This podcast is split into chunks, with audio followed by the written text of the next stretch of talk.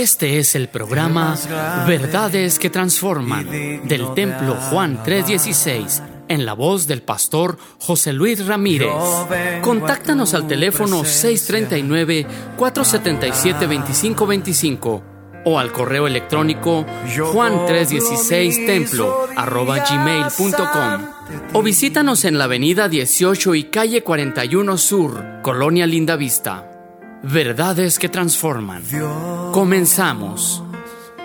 Hechos 9.1 dice la escritura, Saulo, respirando una amenaza sin muerte contra los discípulos del Señor, vino al sumo sacerdote, desde luego pues estaba en Jerusalén, y le pidió cartas para las sinagogas de Damasco, a fin de que se hallase algunos hombres o mujeres de este camino, ¿de cuál camino? Del camino de la fe, traerlos presos a Jerusalén, mas yendo por el camino, Aconteció que al llegar cerca de Damasco repentinamente le rodeó un resplandor de luz del cielo y cayendo en tierra oyó una voz. ¿Qué oyó?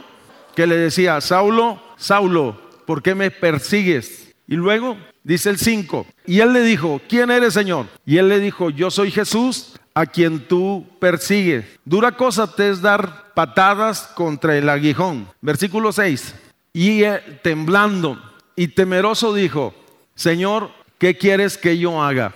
Y el Señor le dijo, levántate y entra a la ciudad y se te dirá lo que debes de hacer. Versículo 7. Y los hombres que iban con él, que iban con Saulo, se pararon atónitos oyendo la voz, mas sin ver nada. Ahora nos vamos hasta el versículo 17. Pablo queda impactado, queda ciego después de ese encuentro. Es conducido a Damasco. Y ahí Dios había preparado a este hombre que se llama Ananías. Fue entonces Ananías y entró en la casa donde estaba Pablo y poniendo sobre él las manos dijo, hermano Saulo, ¿cómo le dijo? Hermano Saulo, el Señor Jesús que se te apareció en el camino por donde venías, me ha enviado para que recibas la vista y seas lleno del Espíritu Santo. Versículo 18. Y al momento le cayeron de los ojos como escamas y recibió al instante la vida y levantándose fue bautizado. Hay dos frases en todo esto que leímos que llaman mi atención profundamente. La primera es, ¿quién eres, Señor? Esa es la primera frase. ¿Quién eres? No te conozco. La segunda, eh, ¿qué quieres que haga? Las dos frases es Pablo quien le pregunta después de ese encuentro, se las pregunta a Jesús en ese, en ese momento tan impresionante. La mayoría de las personas que nosotros conocemos, oye, están conscientes de que Dios existe. A cualquiera, el 99% de las personas, si usted les pregunta, dicen, yo creo en Dios. La realidad pero muchos de ellos no le conocen, no han tenido un encuentro con Él, saben que Dios es real, han recibido sus favores, su bondad, su gracia, aún hasta milagros. Muchos de estas personas son buenas personas, son personas morales. La realidad, en el fondo, hablando espiritualmente, hay un vacío, porque solo Dios puede llenar ese vacío que el hombre puede tener. San Agustín, un teólogo católico, dijo, el vacío que el hombre posee solo puede ser llenado por su gracia, por su amor y por Dios mismo. ¿Qué estoy diciendo? Estoy diciendo que hay personas que pueden poseer alguna religión, pero no tienen ninguna relación con Dios. Es el caso de Saulo de Tarso. Es uno de los hombres más destacados en el judaísmo. Él tenía una religión, pero no tenía una relación verdadera con Dios. Dentro del judaísmo hay muchas reglas, hay muchas ordenanzas. San Pablo, la realidad de las cosas, oye, trataba de guardarlas absolutamente todas. La realidad es que los hombres intentan relacionarse con Dios bajo sus propios términos y esto se llama religión o religare, buscar la manera de relacionarme con Dios. Y esto se basa en obras, en rituales, en prácticas rutinarias que al final del día dejan a la persona en la misma condición con un vacío, oye, sin saber en ocasiones qué hacer o cómo relacionarse mejor con el Señor. Cuando vemos nosotros la historia de Saulo, vemos que era una persona preparada, no era una persona improvisada. Él había sido discípulo de Gamaliel, uno de los rabinos más prominentes de aquel tiempo. Era un buen estudiante, un buen discípulo. La realidad, él había aventajado a muchos de sus contemporáneos Cuando nosotros vemos el carácter que él poseía, era un hombre impetuoso, autosuficiente y podemos decir que hasta orgulloso. Él mismo cuando empieza a hablar de lo que era, él se consideraba en aquel entonces cuando profesaba el judaísmo irreprensible en cuanto a la ley. En otras palabras, trató de guardar la coma y el punto y todos los mandamientos. Él pertenecía a un grupo muy particular, oye, dentro del judaísmo que se llaman fariseos. Y cuando él se ubicaba, decía fariseo de fariseos. En otras palabras, era el sector más celoso que trataba de guardar todas las ordenanzas y todas las reglas y todas las tradiciones que el judaísmo les imponía. De tal manera, cuando surge el cristianismo, cuando Cristo se hace presente, eso fue notorio en Jerusalén, entre los sacerdotes, entre los estudiosos, porque muchos de los que profesaban antes la fe judaica se convirtieron a Cristo. Estoy hablando simple y sencillamente, los discípulos, la multitud que se convirtieron, las multitudes que se convirtieron, que habla el libro de los hechos, miles de personas abandonaban entonces la religión porque habían encontrado salvación y habían encontrado a Cristo. La realidad, la Biblia hablaba claramente que el Mesías había de venir. Lo que pasó con los judíos es que no le recibieron. Jesús dijo, a lo suyo vino y los suyos no le recibieron, más a los que le recibieron, en este caso nosotros, nos da potestad de ser llamados hijos de Dios. Qué impresionante es esto cuando Pablo se entera de esta situación. Oye, por causa de su carácter toma una determinación, tratar de exterminar todo el cristianismo que estaba recién apareciendo. Yo le quiero decir que ha habido, oye, muchas armas, ha habido muchos atentados, ha habido mucha persecución contra la fe a través de los siglos y actualmente, pero yo le voy a decir algo, la palabra de Dios es poderosa, la palabra de Dios permanece para siempre y donde hay una necesidad y donde hay un corazón abierto, la luz del Evangelio entonces llegará, crecerá donde sea, porque la palabra de Dios no puede ser cautivada. Dije, provoca vida y libertad y si lo cree, denle un gloria a Dios o un aplauso al Señor.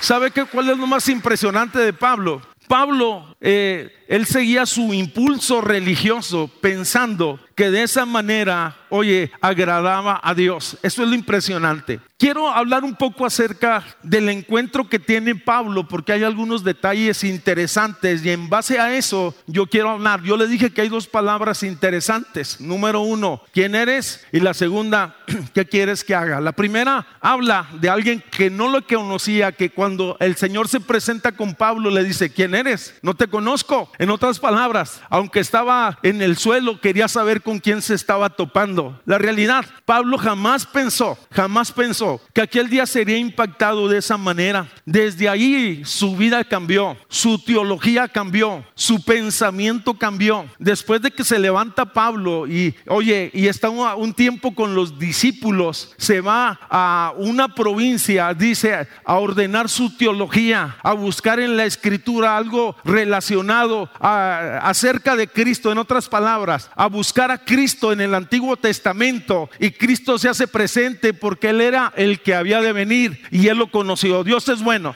Cuando hablamos, cuando hablamos de un encuentro con Dios, la realidad es un acto soberano de Dios. Dios se deja ver, Dios se acerca. Somos salvos por gracia, pero Dios tomó la iniciativa, Él nos rescató, Él nos cambia y Él nos transforma. Esto es lo maravilloso de todo. Oye, permíteme decirte, y no quiero eh, con lo que voy a estar hablando, eh, decir tiene que ser de esta manera. Sé, oye, que de diferente manera o de diferentes momentos, las personas pueden tener su experiencia con Dios. Tal vez algunos leyendo la palabra, algunos, como en el caso muy particular, es a través eh, de la lectura de la palabra, es que yo me encontré con Jesús. Hoy empecé a leer el Antiguo Testamento, me fui al Nuevo Testamento, eh, descubrí el, el, ministerio de Jesús y cuando llegué a la crucifixión, sin que nadie me dijese, supe que Jesús había muerto por mí y estaba yo en aquel lugar, en aquel departamento solo, en Estados Unidos. Y entonces ahí doblé mis rodillas y le dije, Señor, perdóname, cámbiame. Y había una frase en mi corazón, decía, ¿por qué te mataron? En otras palabras, ¿por qué te crucificaron? Después entendí que Cristo murió por mis pecados y murió por tus pecados y que Él se hizo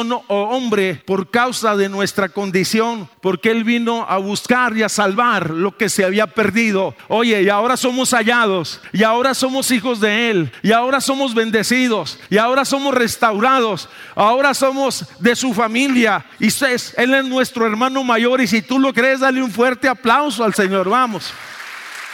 Saulo trató de hacer las cosas así como sistemáticamente y ordenadamente. Va ante los sacerdotes y le dicen, cartas para ir y apaciguar aquellos fuegos del cristianismo que están en la región de Damasco. Y precisamente cuando va encaminado a Damasco, una luz resplandeciente de los cielos, dice, lo postra y lo tumba de su cabalgadura. Al analizar el encuentro con Pablo, hay verdades interesantes. Primero, Pablo en ese encuentro experimentó una visión de Cristo. Pablo conocía la historia de Cristo, no le era desconocida. Oye, pero la realidad aquel día, y pudiéramos decir, Saulo tenía una información de segunda mano. No le había visto, no le había conocido, no había visto sus milagros y no había escuchado sus enseñanzas. Así que toda la información que él tenía era de segunda mano. La mayoría de los mexicanos tenemos una información de segunda mano, la tradición de nuestros padres, lo que nos enseñaron, y hay una mezcla en, eh, en, nuestra cultura, oiga, de cristianismo, de paganismo y de judaísmo, inclusive es una mezcla la cultura mexicana y por eso es que vamos, se adora todo lo que se mueve y se adora todos los santos y todas esas cosas.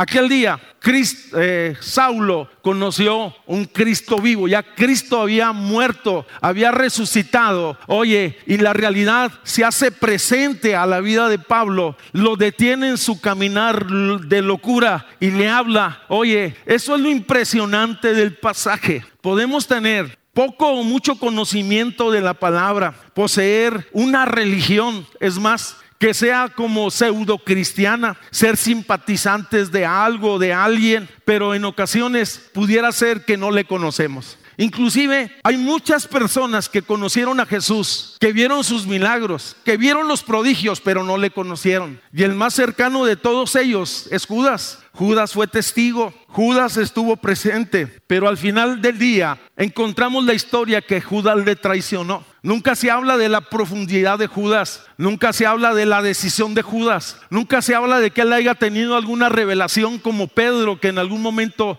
él dijo, tú eres el Cristo, el Hijo del Dios viviente, tú eres algo más que un maestro, tú eres el Señor, el que da vida, el que transforma, el que cambia, el que libera, el que bendice a sus hijos, sea su nombre glorificado, hermano. Dios es bueno. Segunda verdad, Pablo en ese encuentro experimentó algo sobrenatural, algo que no había visto. Él conocía las historias de la Biblia donde habla de la chiquina, de la gloria de Dios, donde descendía y se manifestaba. Tenía información, mas no tenía revelación, mucho menos una vivencia. Esto es lo impresionante. A lo mejor nosotros hemos escuchado testimonios de sanidad o de cosas impresionantes o en nuestra casa o en nuestra familia. Qué bueno. Pero Dios quiere que le conozcamos a Él de manera personal. Dice que cuando iba camino a, Damasco fue rodeado por un resplandor. Al mediodía la gloria de Dios descendió. Hubo una manifestación sobrenatural. Se oyó una voz. Oye, y todos escucharon aquella voz. Oye, la realidad, pero nadie vio nada. En otras palabras, solo Saulo. Solo Saulo vio la gloria de Dios y lo que estaba delante de él y oyó una poderosa voz que hablaba con autoridad, que le decía, Saulo, Saulo, ¿por qué me persigues? Dios o Jesús sabía quién es y cómo estaba. Jesús sabe nuestra condición. Jesús sabe nuestros deseos. Jesús sabe en qué momento estamos y cómo estamos. Y eso es maravilloso. Esté interesados porque desea salvarnos, restaurarnos, levantarnos, liberarnos y cumplir su propósito en nosotros. Cuando hablamos de la voz de Dios, porque Jesús es Dios, es poderosa. El Salmo 29, versículo 4, lo describe así. Voz de Jehová con potencia. Voz de Jehová con gloria. Voz de Jehová que quebranta los cedros. Quebrantó Jehová los cedros del Líbano, los hizo saltar como becerros al Líbano y al Sirión como los hijos del búfalo. Voz de Jehová que derrama llamas de fuego. Voz de Jehová que hace temblar el desierto. Hace temblar Jehová el desierto. Dice la Biblia que a su presencia tiembla la tierra. Y cuando Dios se acerca, hay una convicción profunda en nuestro corazón. En otras palabras, Pablo tuvo un pensamiento, estuvo consciente de la gloria de Dios, de la grandeza de Dios, del poder de Dios y experimentó una convicción y le dijo, ¿quién eres? ¿Quién eres? Qué interesante es Él. Interesante es la pregunta. Él es el salvador del mundo, Él es la vida, Él es el restaurador, Él es el alfa y omega, Él es el principio y el fin. Él es el amado, Él es, oye, Él es el Señor de señores y Él es el Rey de reyes. Y si lo crees, dale un fuerte aplauso a Él, sea su nombre glorificado. Dios es bueno. En este encuentro Pablo fue confrontado por Dios. Fíjese, los hombres, Dios puso en nosotros una conciencia que en cierta manera algunos pensadores o teólogos dicen que es el pequeño hombre que nos acusa o nos anima en algún momento cuando hacemos cosas buenas o cuando hacemos cosas indebidas nos hace sentir que es incorrecto. La mayoría de nosotros en algún momento cuando fuimos niños o adolescentes hicimos algo indebido nos sentimos mal. Yo recuerdo muy bien esa, esa, imagen, la tengo aquí metida en el corazón y en la mente. Cuando era un adolescente, hermanos, hice algo que no debía de haber hecho. La realidad, salí así bajo la convicción y yo dije, necesito eh, pedirle perdón a Dios, en otras palabras. Nosotros como creyentes, más allá va Dios, el Espíritu Santo Oye, trae sobre nuestra vida, Él es quien nos convence de pecado, de justicia y de juicio, que Él es justo que somos pecadores y que necesitamos arrepentirnos. Cuando estoy hablando que Pablo en ese encuentro fue confrontado por Dios, en otras palabras, no crea que lo felicitó. Pablo, felicidades porque andas, vamos, queriendo exterminar esa secta de los cristianos. Hasta la fecha, todavía se siguen diciendo tantas cosas tan adversas, tan oscuras, oiga, que no son verdades. La realidad, el Señor no lo felicitó, sino que el Señor lo confrontó lo confrontó, oye, impresionantemente por su religiosidad. Y le dijo, dura cosa te es dar patadas o coces contra el aguijón. En otras palabras, el aguijón es el instrumento con el que se arreaba a los animales, particularmente a los bueyes. En otras palabras, te vas a lastimar, te vas a sangrar. Saulo fue confrontado por su obstinación y por su pecado de religiosidad. Es impresionante que el Señor todavía sigue hablando a su iglesia, que el Señor todavía nos confronta con malas actitudes, que el Señor nos ah, confronta a nosotros cuando tenemos malas actitudes y pensamientos equivocados. Y que bueno, la realidad Oye, cuando somos, eh, venimos o somos confrontados con Él, es para bien, es para salvación, es para restauración, es para vida, no para condenación. Estoy diciendo que lo que provoca en nosotros el Espíritu Santo es una convicción para que nosotros arreglemos nuestras cuentas, enderecemos nuestro camino, pero si de igual manera endurecemos nuestro corazón, después seremos insensibles a la voz del Espíritu Santo. Cuarta verdad, Pablo en ese encuentro experimentó su conversión. Él era fariseo de fariseos, un hombre destacado en el conocimiento de la ley. La realidad, cuando Pablo se encuentra a Jesús camino a Damasco, él dice unas palabras que son determinantes. Después de que le dice, ¿quién eres? Y Jesús le responde, yo soy Jesús a, a quien tú persigues. Y literalmente, él estaba siguiendo a los cristianos. Pero Jesús es el Señor de la iglesia. Jesús es el, oye, la cabeza de la iglesia. Jesús es nuestro Señor, Jesús es nuestro hermano. En otras palabras, lo que a mí me sucede a Él le interesa, lo que a mí me sucede a Él le duele, lo que a mí me sucede como creyente, Él está al tanto y por lo tanto Él nos protege, Él nos guarda, Él nos levanta, Él nos consuela. Vamos, estoy diciendo que tenemos un Dios compasivo. Dios es bueno, mis hermanos, Dios es bueno.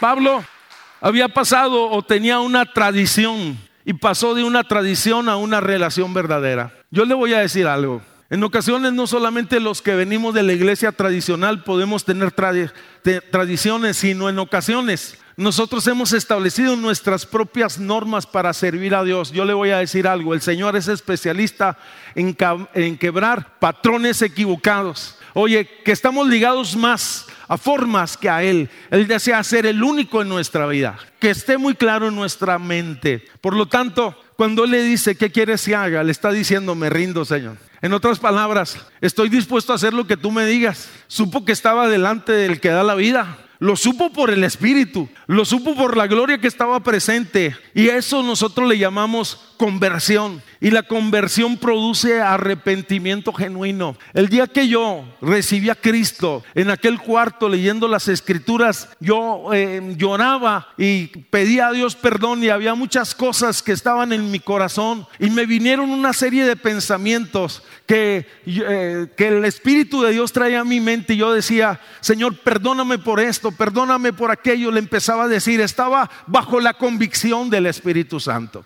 Creo que muchos de nuestros adolescentes y nuestros jóvenes necesitan tener un encuentro con Él. Tienen la bendición que nacieron en una casa cristiana, que han venido a las clases que aquí se les imparte o pueden estar en un grupo de adolescentes o de jóvenes inclusive en algún momento dado pero no han tenido un encuentro con Dios. Yo quiero ser muy claro, el arrepentimiento es un cambio de mente y de propósito que cambia la dirección del hombre, que le da un giro total que lo lleva por otro camino. El que hurtaba no hurta más, el que mentía no miente más, el que engañaba no engaña más. El que era huraño con su esposa y con sus hijos, se le quita el carácter de lima limón. ¿Qué estoy diciendo? Que si hemos tenido un encuentro con Él, no solamente es en el sentido espiritual, sino en el sentido emocional, porque Él pone en orden nuestras emociones, cambia nuestro sentir. Hermanos, yo he visto personas perdidas, créamelo, perdidas, oiga, sin esperanza.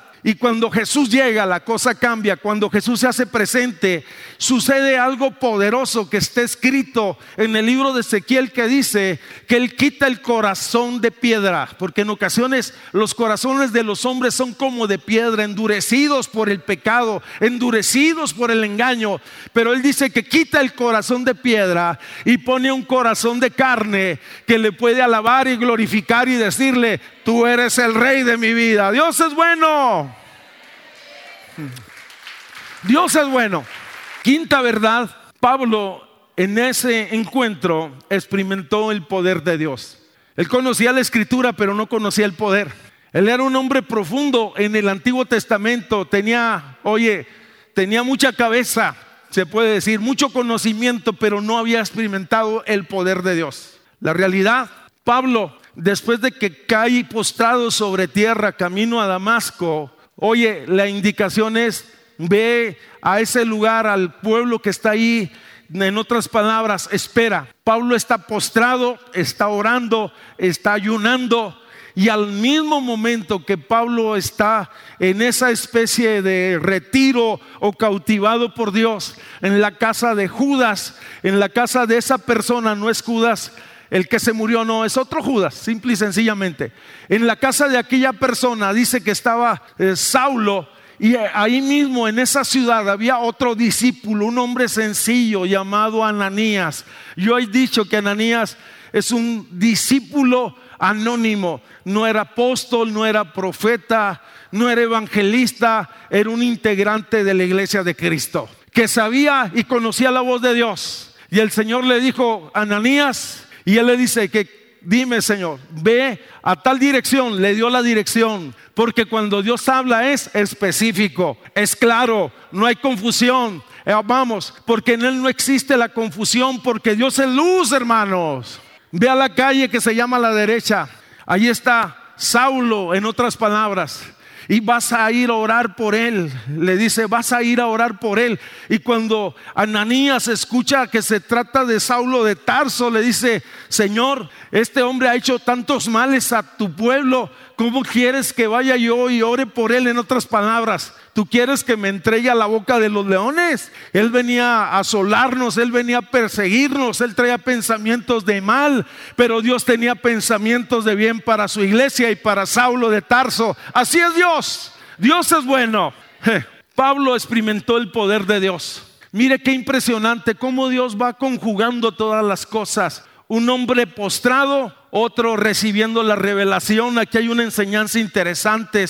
Oye, el que ve tiene que ministrar al que no ve, el que tiene la revelación, oye, tiene que abrirle los ojos al que está ciego. Este es Ananías. Lo impresionante, oye, es que llega aquel hombre sencillo y le habla y le dice claramente, el Señor que se te apareció en el camino me ordenó que viniese y orase por ti, en otras palabras. Y luego, después de esto, Ananías pone sus manos. ¿Qué puso? Sus manos. Pondrán sus manos sobre los enfermos. ¿Y los enfermos qué? Pondrán sus manos sobre los enfermos. ¿Y los enfermos qué? Oye, la realidad es que Pablo había quedado enseguecido y dice que llegó aquel hombre y puso sus manos y le dijo, hermano, fíjese qué impresionante, hermano Saulo le dice, recibe la vista porque Él es luz, Él es bueno y para siempre es su misericordia. Dios es bueno, hermanos. Dice la escritura que en ese mismo instante recibió la vista, dice al instante, en el mismo instante recibió la vista. Y el tercer milagro que allí sucede, mis hermanos, es que fue lleno del Espíritu Santo. Eso es lo que dice el versículo 17, el versículo 18. Dice, y mientras le cayeron de los ojos como escamas y recibió al instante la vista y levantándose fue bautizado. En el versículo 17 le dice, para que recibas la vista y seas lleno del Espíritu Santo y sea lleno del Espíritu Santo. En otras palabras, será salvo, pero necesita ser lleno del Espíritu Santo. Será sano, pero se necesita estar lleno del Espíritu Santo. Así es el plan de Dios, así es el, oye, así es como Dios obra, así es como Dios lo hace. Pero ahí, ahí no termina, pudiéramos decir, gloria a Dios por lo que sucedió. Pero la realidad de las cosas, Ananías por orden de Dios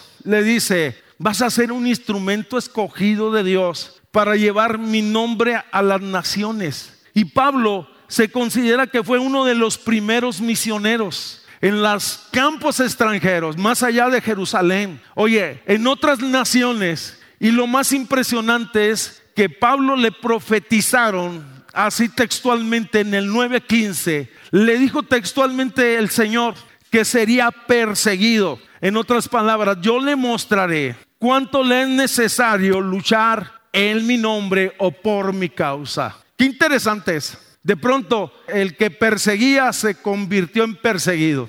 En otras palabras, los planes de Dios son mejores que los nuestros. Los caminos de Dios son más altos que nuestros caminos. Los pensamientos de Dios, oye, son más altos que nuestros pensamientos. Nunca se imaginó Pablo que su vida cambiaría de una manera tan dramática, salvo perdonado, sano, llamado y misionero a las naciones.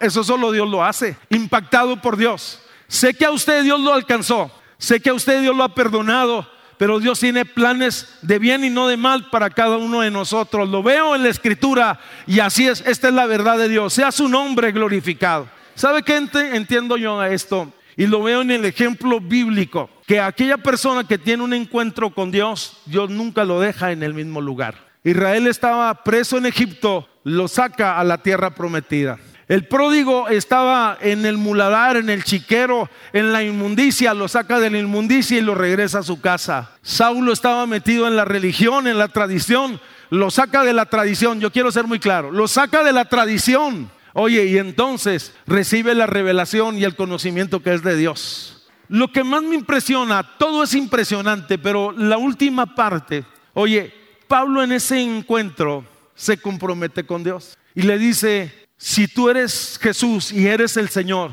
por lo tanto le dice, ¿qué quieres que haga? En otras palabras, lo que tú digas es ley, lo que tú me ordenes se, se hará. Dice que inmediatamente, hermanos, Pablo se bautizó enseguida y enseguida estaba predicando o testificando de Cristo.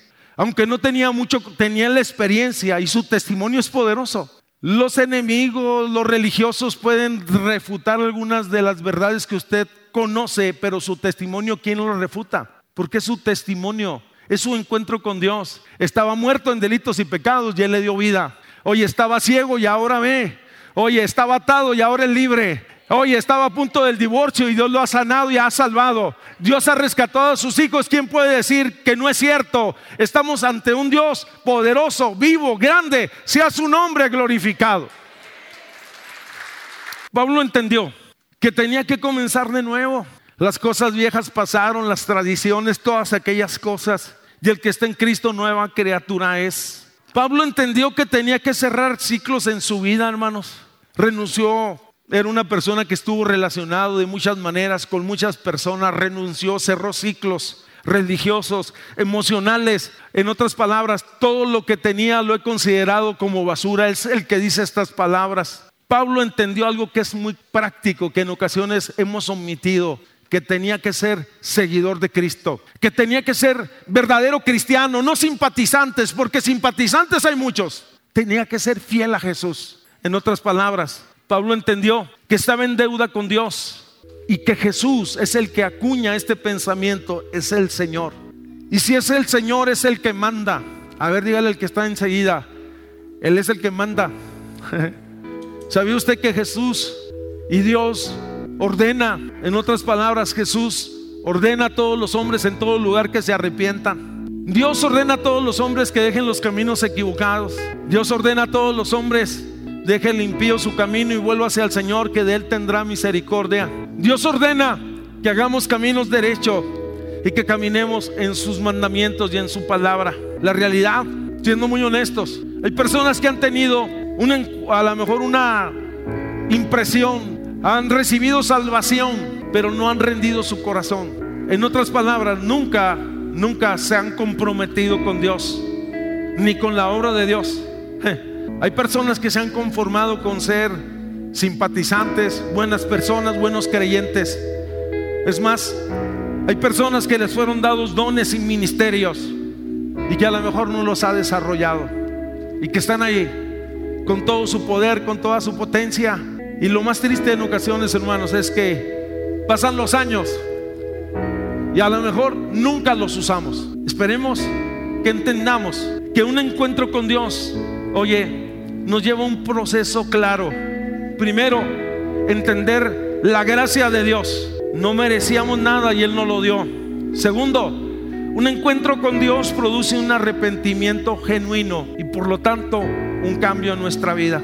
Podemos decir que un encuentro con Dios marca la diferencia porque Dios transforma, hace las cosas nuevas. Los que están a nuestro lado lo van a notar. El encuentro de Saulo con hasta el nombre le cambiaron. Es más, ya no se le llamó más Saulo más adelante, sino Pablo. Qué impresionante es esto. El principio fue ese encuentro. Pero la realidad de las cosas, escudriñando un poquito sobre la vida de Pablo, Entendí el por qué él es el gran apóstol, el por qué es una persona digna de imitar en el sentido de la fe. Y hay tres cosas que tuvo Pablo en su vida que son muy claras y que debemos nosotros determinar este día y ponerlas en práctica. Número uno, Pablo mantuvo una relación creciente con Jesús o en la fe. Muchas personas comienzan en la fe, pero nunca crecen en la fe. En otras palabras, se quedan siendo niños en el sentido espirituales, dependiendo de otras personas, de las oraciones de otros. No sé, y vamos a seguir orando por todos aquellos que son niños, desde luego, hasta que lleguen a la madurez. Pero el primero es mantuvo una relación creciente. Él es el que escribió, dice, Escribió verdades muy profundas en relación a madurar, a crecer, a ser diferentes en otras palabras. Él no desmayaba. Él era el que decía, prosigo al blanco del supremo llamamiento en Cristo Jesús, Señor nuestro. Segunda verdad. Oye, ¿qué es que fue clave en la vida de Pablo? La segunda verdad mantuvo una renovación constante en su fe y en su ministerio. Yo quiero más de Él. Yo quiero más de Él necesito más de Él. Y la tercera es, mantuvo una actitud de conquista. Siempre pensaba, ¿qué más puedo hacer? para Dios o para Jesús. Este fue el programa Verdades que Transforman del Templo Juan 316 en la voz del pastor José Luis Ramírez. Contáctanos al teléfono 639-477-2525 o al correo electrónico juan316templo arroba gmail.com o visítanos en la avenida 18 y calle 41 Sur, Colonia Linda Vista. Verdades que transforman.